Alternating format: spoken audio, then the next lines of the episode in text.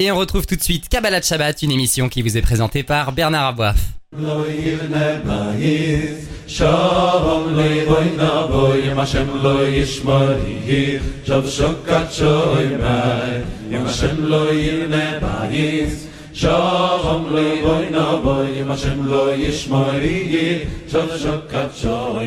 Bonsoir à tous, Bernard Aboif au micro. On se retrouve euh, pour un Kabbalah Shabbat très spécial, puisque ça n'est pas Shabbat, mais c'est veille de fête.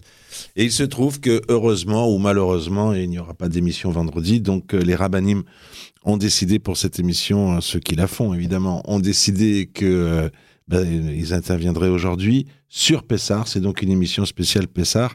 Et nous sommes en ligne avec Raveli Lemel. Bonsoir Raveli Lemel et Chak Samear. Chak Samear. Raveli Lemel, vous avez décidé, vous, ce soir, d'intervenir sur un sujet euh, très particulier, sur le sujet de l'exil. Alors évidemment, l'exil, c'est l'un des sujets principaux euh, de notre, euh, de notre fête, de notre Agada. Évidemment un sujet important, mais vous avez choisi un exil tout à fait euh, particulier, c'est celui de la parole. Et euh, je dis que c'est tout à fait particulier, c'est même extraordinaire, parce que je croyais, moi, que toute cette fête était basée au contraire autour de l'idée de la parole, de parler, raconter. Alors, on vous écoute avec euh, énormément d'attention, Ravelli Lemel. Oui, tout à fait, Bernard, bien sûr. on arrive donc à Pessah, la galoute, la geoula, le gilouille, tous ces mots qui se ressemblent tellement, galoute, l'exil, Geoula, la libération, Gilouï, la révélation. D'ailleurs, c'est intéressant de constater que ces mots ont la même racine qui est Gimel Lamed, Gal, la notion du, de quelque chose qui se révèle. Au fond, la galoute, euh, le lieu de l'exil, c'est le lieu du Gilouï, c'est le lieu dans lequel on va révéler quelque chose de nous-mêmes. Et c'est ça qui nous amène vers la Geoula, vers la libération. Donc intéressant de voir euh, à nouveau combien le Lachon Kodesh, la langue hébraïque, à travers euh, tout simplement les lettres qui constituent les mots, nous, nous ouvre à, des notions extrêmement fondamentales. Mais voilà, Pessah, eh bien, euh, les maîtres de la tradition un peu plus mystique nous disent que Pessah, c'est la bouche qui parle, P, la bouche, Sar, qui parle, qui exprime, et la galoute, l'exil n'est pas juste l'exil du peuple d'Israël, mais c'est aussi Galoute, l'exil de la parole. Alors, ça veut dire qu'au fond, l'exil de la parole, qu'est-ce que ça représente et surtout qu'est-ce qui va se passer donc à Pessar qui va nous ouvrir à la libération de la parole?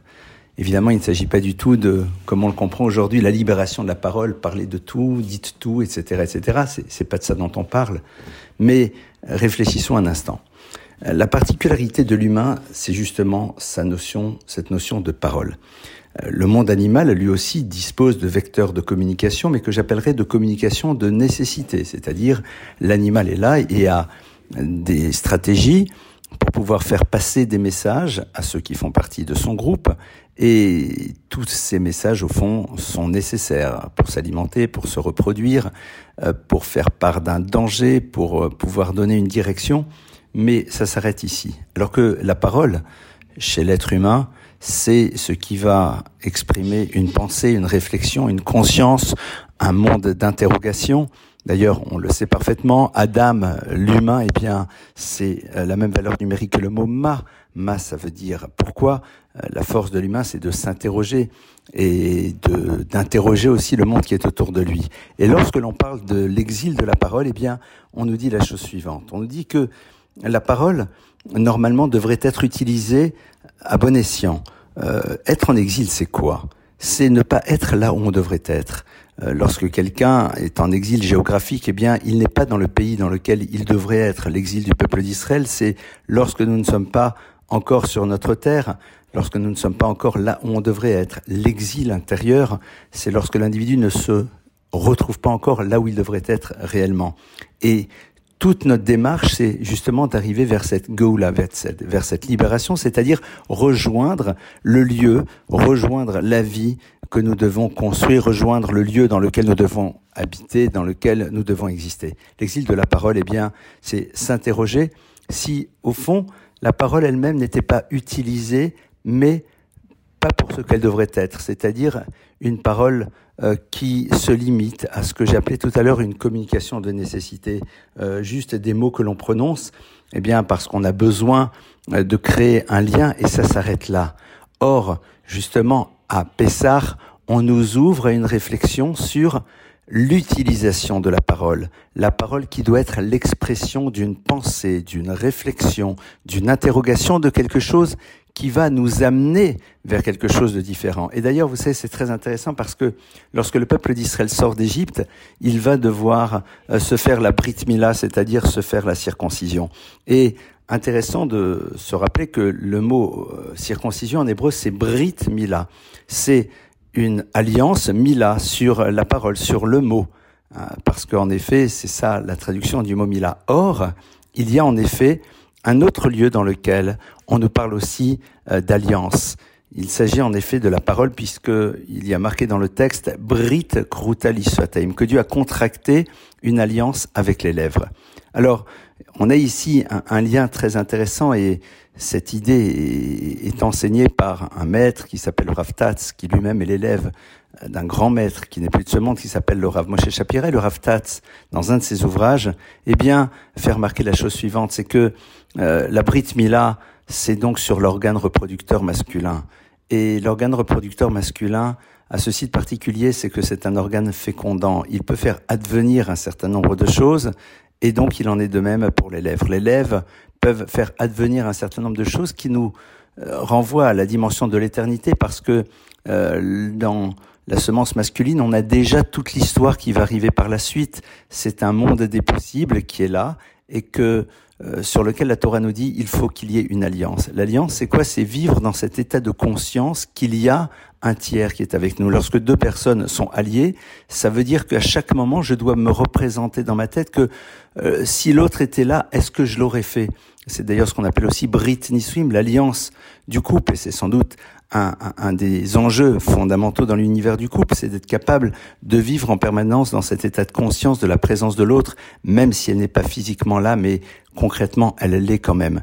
Et il en est de même pour la parole. Brit Krutali cette alliance que Dieu a contractée avec notre, avec nos lèvres, c'est au fond nous rappeler qu'à chaque moment, lorsque nous utilisons cet organe fécondant, qui est la parole, qui va au-delà de ce que l'on exprime à l'instant. Vous savez très bien que lorsque vous dites quelques mots, eh bien, ces mots ne vont pas s'arrêter juste à la personne, mais vont aller beaucoup plus loin parce qu'elles peuvent transformer chez elle des choses et créer de nouvelles choses, des mots d'encouragement. Eh bien, c'est ce qui est à l'origine parfois de réalisations incroyables. Mais ces réalisations, elles ont commencé à travers quoi? À travers un mot. Bravo, je suis fier de toi, c'est extraordinaire.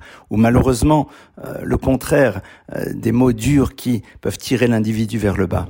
Et c'est ça au, au fond, cette libération. Alors, lorsque l'on arrivons, lorsque nous arrivons justement à Pessah et au Seder, moment dans lequel nous savons ô combien nous allons devoir parler, exprimer, dialoguer. Nous n'allons pas juste lire des choses, nous allons interroger le texte, nous allons nous interroger les uns les autres et surtout nous dire, mais au fond, Qu'est-ce que ça représente pour nous? Qu'est-ce que ça veut dire pour nous? Lorsque nous parlons de sortir de l'Égypte, Mitzrayim, Metzarim, le monde des limites, est-ce que nous-mêmes, nous n'avons pas tendance parfois dans notre vie à nous limiter, à ne pas être prêt à imaginer tout ce que l'on pourrait devenir et rester un petit peu figé dans notre réalité du quotidien. Vous savez, ces fameuses zones de confort dans lesquelles on aime tellement rester, tout le monde moi en tête évidemment, et desquelles il faut être capable de s'extraire. Mais ça, ça passe à travers la parole. La parole que l'on s'adresse en premier lieu à soi-même, les mots que l'on s'entend dire, et puis après, les mots qui expriment vis-à-vis de l'autre, les mots qui amènent l'autre à réfléchir,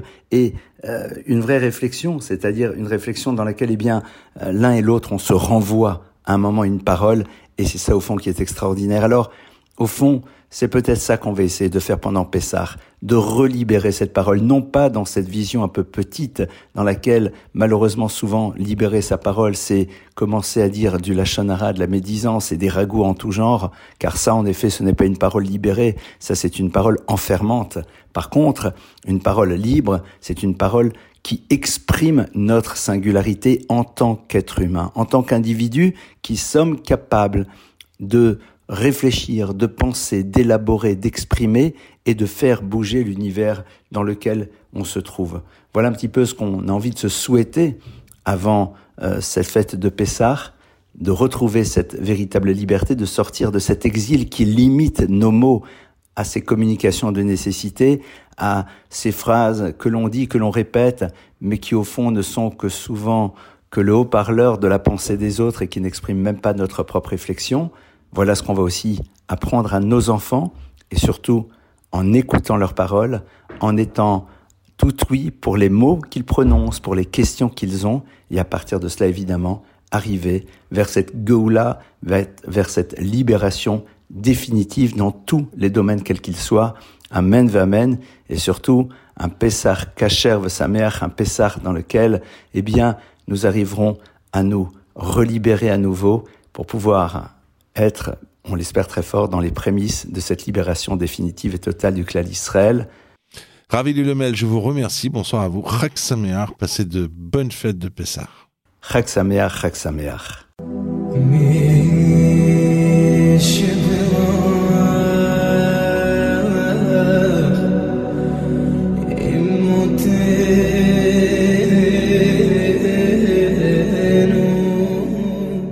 Nous sommes en ligne à Jérusalem avec Rav Mandechai Biton. Bonsoir Rav Mandechai.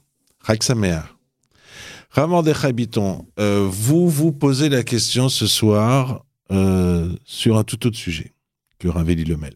Vous dites, on va vous entendre évidemment, vous dites, en général, euh, la Torah nous demande de construire, bâtir, faire quelque chose, construire des relations. Si c'est la fête de Sukkot, construire une soukha, construire, faire des téphilines, on nous demande de faire me demande de construire, on me demande d'être positif. Il se trouve que euh, pour euh, la fête de Pessah, il y a une idée tout à fait spéciale et tout à fait nouvelle par rapport à ce que je viens de dire, c'est l'idée de détruire. C'est-à-dire que pour cette amélioration que nous souhaitons, que nous poursuivons à Pessah, il faut détruire. Alors pourquoi cette idée incroyable, j'ai presque envie de dire, qui n'est pas dans notre euh, tradition, que pour Pessah, il faut détruire quelque chose. Oui, effectivement, mon cher Bernard. Et je voudrais commencer par vous raconter une parabole qui va bien illustrer notre propos. Le rabbi de Belz l'a raconté chaque année. Et ses chassidim riaient, mais il y avait un homme qui ne riait pas. C'était son chamash, celui qui le suivait à chaque instant. L'histoire est la suivante. Deux hommes partent quelques, quelques semaines avant Pessah faire des affaires. Et ils reviennent, au Hashem, avec les bourses bien remplies, ils ont réussi à faire de belles affaires. En route, ils décident de se reposer dans un champ et, donc ils s'étendent pour se reposer. Puis, voyant qu'il n'y a que des vaches autour d'eux, ils décident de suspendre donc leur bourse remplie d'argent euh, à la branche d'un arbre. Ce qu'ils n'avaient pas vu, c'est qu'il y avait un berger qui était caché. Ce berger s'approche d'eux pendant qu'ils dorment, ouvre les bourses, voit qu'il y a de l'argent. Qu'est-ce qu'il fait pour ne pas être démasqué tout de suite? Il vide le contenu des bourses, prend l'argent et à l'intérieur, il met de la bouse de vache avec des cailloux. Il referme, il accroche et il s'en va. Lorsque nos deux amis se réveillent, prennent leurs affaires, ils prennent leur sac, bon, ils ne prennent pas le soin d'ouvrir, ils voient que c'est lourd, c'est à peu près le même poids en quelque sorte que ça avait avant qu'ils se couchent. Et puis, euh, en route, ils décident quand même d'ouvrir leur, paquet et là, ils se rendent compte qu'il y a de la bouse de vache. Ils disent, bon, enfin, c'est pas possible, comment des vaches peuvent faire une chose pareille? Est-ce que les vaches sont capables de monter à un arbre, de sortir des pièces d'argent, de mettre à place la bouse de vache Et les vaches sont assez intelligentes pour faire des choses pareilles. Un disait oui, l'autre disait non. Et à la fin, après une heure de dispute, ils sont arrivés à la conclusion qu'ils étaient arrivés à un endroit où il y avait des vaches intelligentes qui étaient capables de faire une chose pareille. Alors tout le monde riait, il y avait un homme qui riait pas, c'était le Shamash, le, serviteur du rabbi de Belz. Le rabbi de Belz disait, il écrit dans la première Mishnah, le premier texte du traité Psarim qui traite des lois de Pessah, or l'herbe à la lumière, quand la lumière disparaît et qu'on rentre dans le quatorzième jour, Botkim est Hametz. On va vérifier le Hametz. il disait, on ne doit pas vérifier le Hametz, on doit vérifier si la maison n'a pas de Hametz. Botkim et Abaït, l'irot, il vient Hametz solo. On vérifie la maison pour voir si oui ou non il y a du Hametz. Qu'est-ce que c'est? Botkim et. Chacun d'entre nous a du Hametz dans son cœur. Des mauvaises midotes, des mauvais traits de caractère, des blocages, des croyances limitantes. Bref, du Hametz. Du Hametz qui l'empêche de s'améliorer qui l'empêche de grandir, qui l'empêche de sortir d'Égypte. Comment c'est rentré? Comment c'est arrivé là? Comment est-ce que ces mauvais traits de caractère, comment est-ce que ces aspects destructeurs, négatifs de notre personnalité sont arrivés là? Chacun d'entre nous, en même temps qu'il fait le ménage de Pessah, a l'obligation de faire le ménage en lui-même et de se poser la question de savoir comment son Hametz est arrivé là, comment ces mauvaises midotes, comment ces mauvais traits de caractère sont arrivés là. Et à la réponse à notre question.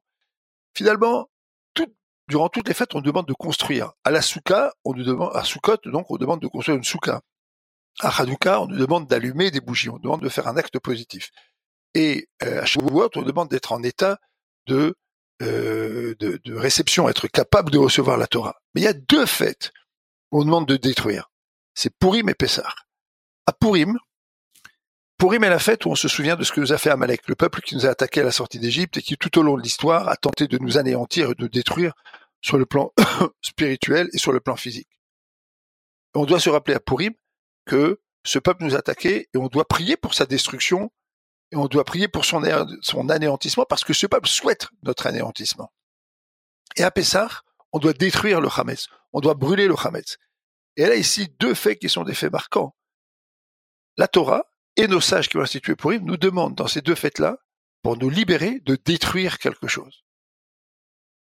À Purim, quand on demande de détruire Amalek, on nous demande de détruire ce qui est en rapport du point de vue psychique, mental et spirituel avec Amalek.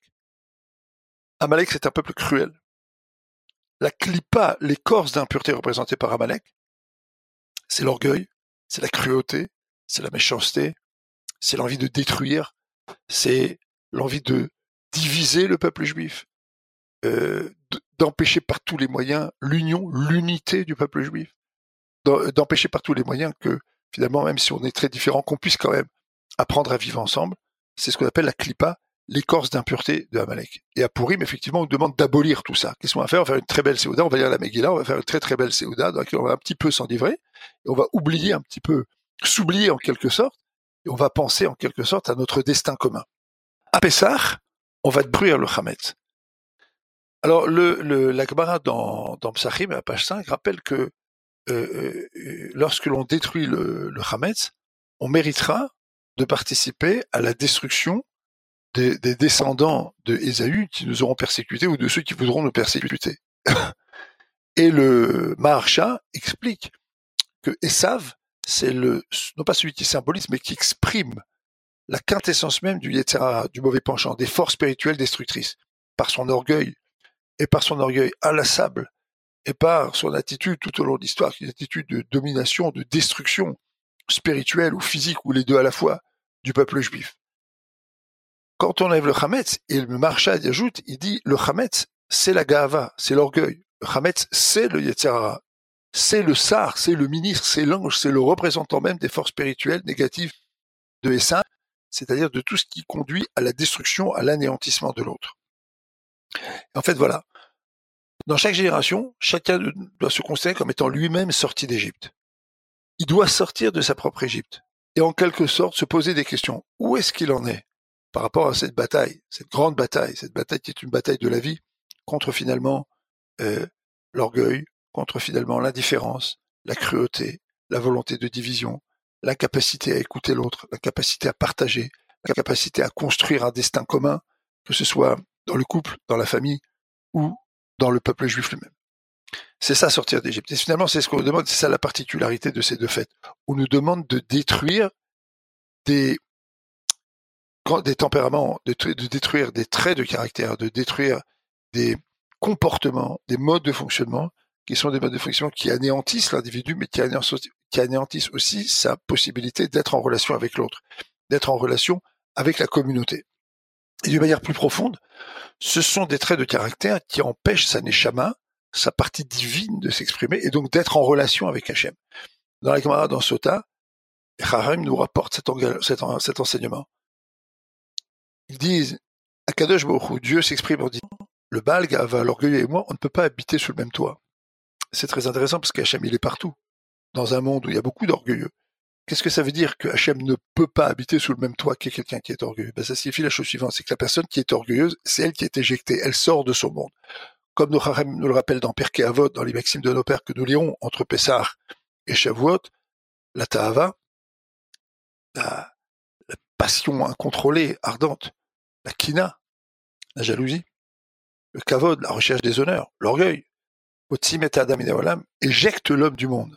Ça l'éjecte d'un monde dans lequel Hachem est présent. Ça l'éjecte de toute capacité à avoir une relation avec l'être divin. C'est un peu comme si l'individu s'enfermait à l'extérieur et jetait la clé dans un égout, dans l'égout de l'orgueil.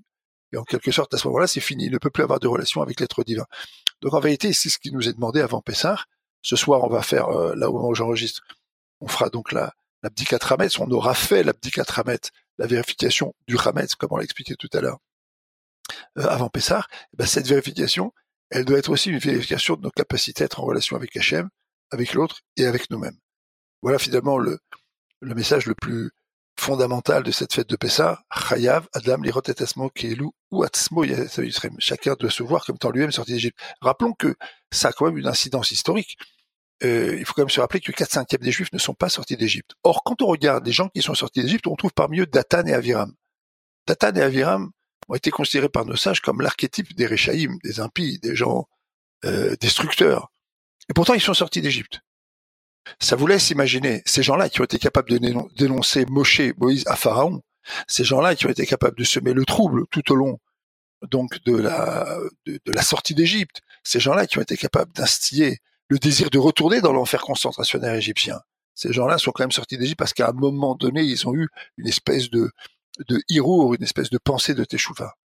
Ça vous laisse ça vous laisse penser, ça vous laisse réfléchir sur ce qu'ont été tous les autres qui ne sont pas sortis d'Égypte, qui eux étaient carrément passés de l'autre côté, détestaient leurs propres frères, souhaitaient leur propre destruction, peut-être même participer à leur propre destruction. Euh, qui étaient ces gens-là qui sont sortis? Des gens qui ne voulaient de, finalement, qui ne voulaient pas de, de relation avec l'être divin, pas de relation finalement avec leurs frères, et peut-être finalement pas de relation avec eux-mêmes. Des gens qui s'étaient autodétruits et donc qui ont complètement disparu de l'histoire du peuple juif. Et donc c'est ça que finalement que nous pensons. Chacun doit voir que les gens qui sont sortis d'Égypte sont des gens qui ont accepté cette relation avec eux-mêmes, avec l'être divin et avec le peuple juif. Voilà, toutes et à tous. Pessah, Kacher, Vesamer. Évidemment, comme nos sages nous le disent, Nissan Nigalou, on a été euh, délivré d'Égypte en, Nissan, dans le mois de Nissan, le mois des miracles. Mais Nissan a été Négaël. Durant ce mois-ci, nous sommes appelés dans le temps futur à être délivrés. Eh ben, souhaitons, comme on le souhaite euh, le soir de la Gada, quand on prend le cos de Eliyahu le verre d'Eliyahu Hanavi, pour se souhaiter que Eliyahu se dévoile et qu'il vienne nous annoncer le Mashiach et la délivrance totale du peuple juif, souhaitons-nous, durant ce mois-ci, de vivre une véritable délivrance complète et entière, Bezat Hashem, qui nous permettra de euh, nous retrouver cette fois-ci au Beth pour faire le Korban Pessah, pour faire le sacrifice de Pessah. Ramon Biton, merci. Bonsoir à vous. Chag Samer. Toutes et à tous, Pessah Kacher Samer.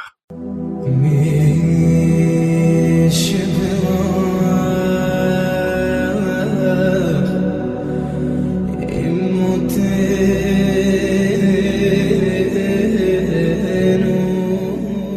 nous sommes en ligne avec Ravgé. Bonsoir Ravgé. Bonsoir. Raksamear. Et Raksamear. Ravgé, euh, vous, voulez intervenir sur une phrase très connue euh, qui dit Afiloupa on le chante d'ailleurs, Marat, euh, Pamim. Et donc, euh, d'habitude, on trempe une seule fois. Et cette fois-ci, on trempe euh, deux fois. Et c'est vrai que je me suis. Alors, je veux dire, franchement, vous répondez à une question d'un petit garçon. C'est quand j'étais gamin, je me disais, mais pourquoi on.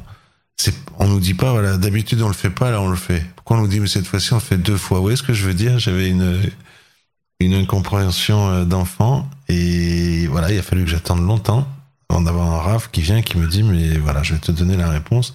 Donc, quel est le sens de ce trempage déjà? Mais effectivement, pourquoi euh, deux fois? Alors que je voudrais pas dénaturer votre drachat, mais pas du tout évidemment. Mais je, voilà, par exemple, euh, c'est un peu aussi pareil pour les pour les matzot. J'aurais voulu qu'on me dise non ça on le mange que Pessar et ça on mange pas quand c'est pas Pessah. Mais enfin, bref, je sais pas. On vous écoute avec, euh, avec beaucoup de concentration. Alors, je vais citer donc le, Ben Ishraï, le Rav Yosef de Bagdad. Alors, il y a en fait euh, deux fois, deux reprises, effectivement, on trempe cette nuit-là. Euh, je vous rappelle, c'est le Carpas, donc c'est au début du Seder. Carpas, on prend souvent du céleri ou bien dans certaines communautés ashkenazes de la pomme de terre. L'important, c'est que ça soit un, légume sur lequel on fait la bracha de Boré Adama. Euh, et on la trempe soit dans de l'eau salée, soit dans du vinaigre. Et euh, la raison qui est donnée par la Gemara, c'est justement pour susciter la question. Vous parlez d'un enfant qui pose des questions.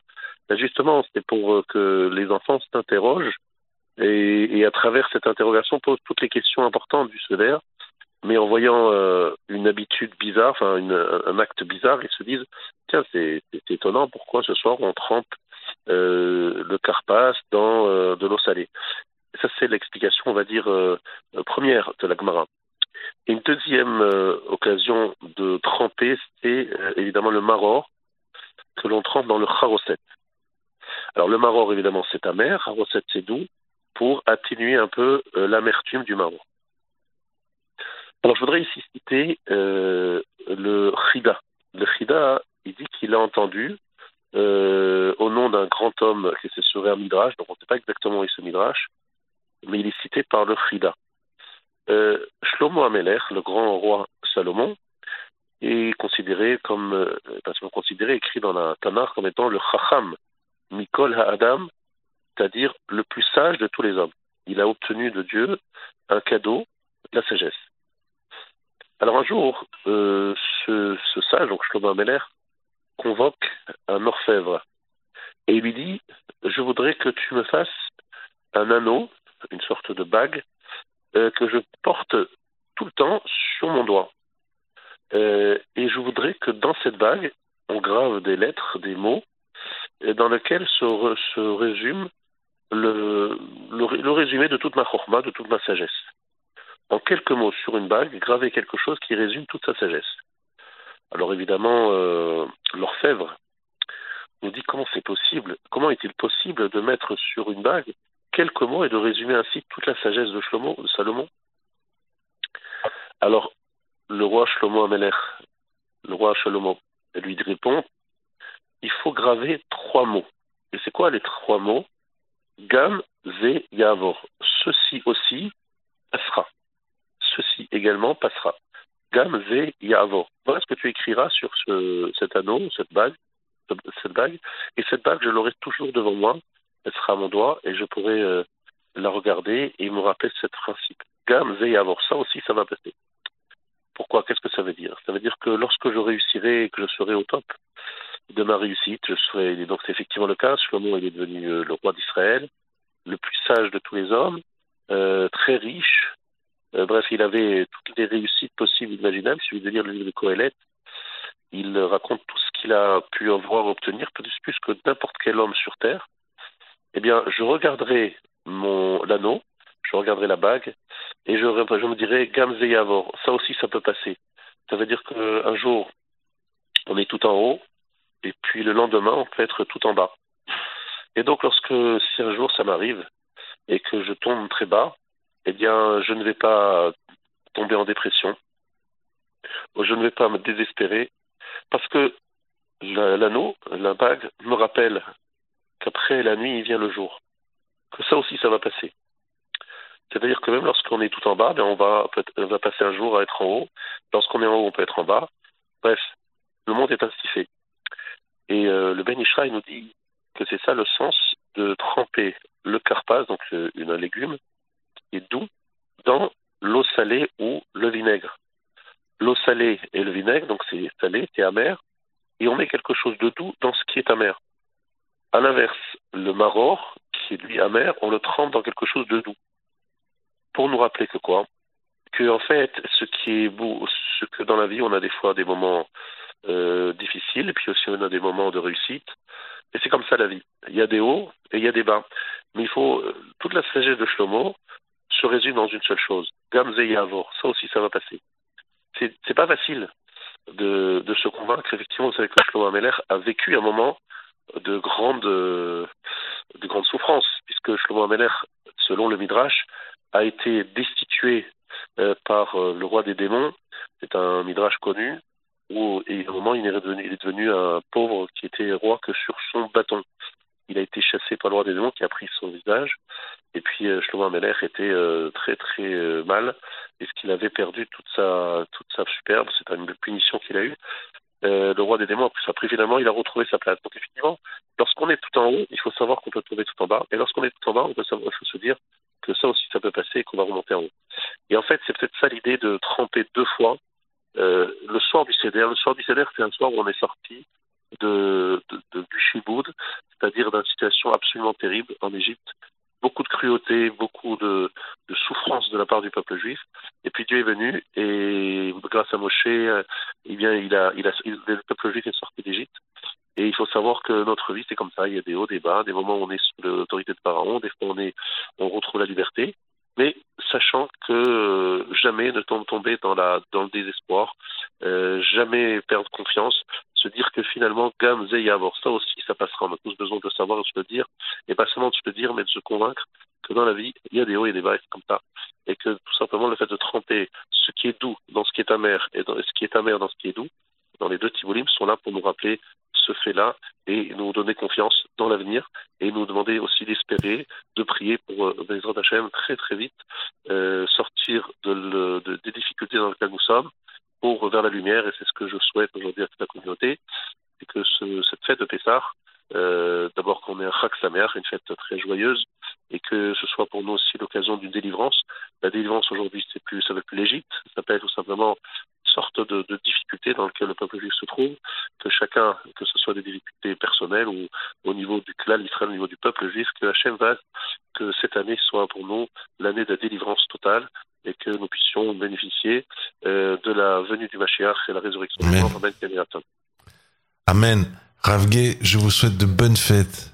Sameach à vous et à tous vos proches. Sameach aussi à vous et à toute la communauté. Voilà, cette émission est à présent terminée. C'est à mon tour de vous souhaiter à toutes et à tous חג שמח. שם לא יבנה בית, שום לא יבוי נבוי, אם השם לא ישמור יהיך, שוב שוקת שוי בית, אם השם לא יבנה בית, שום לא יבוי נבוי, אם השם לא ישמור יהיך, שוב שוקת שוי בית.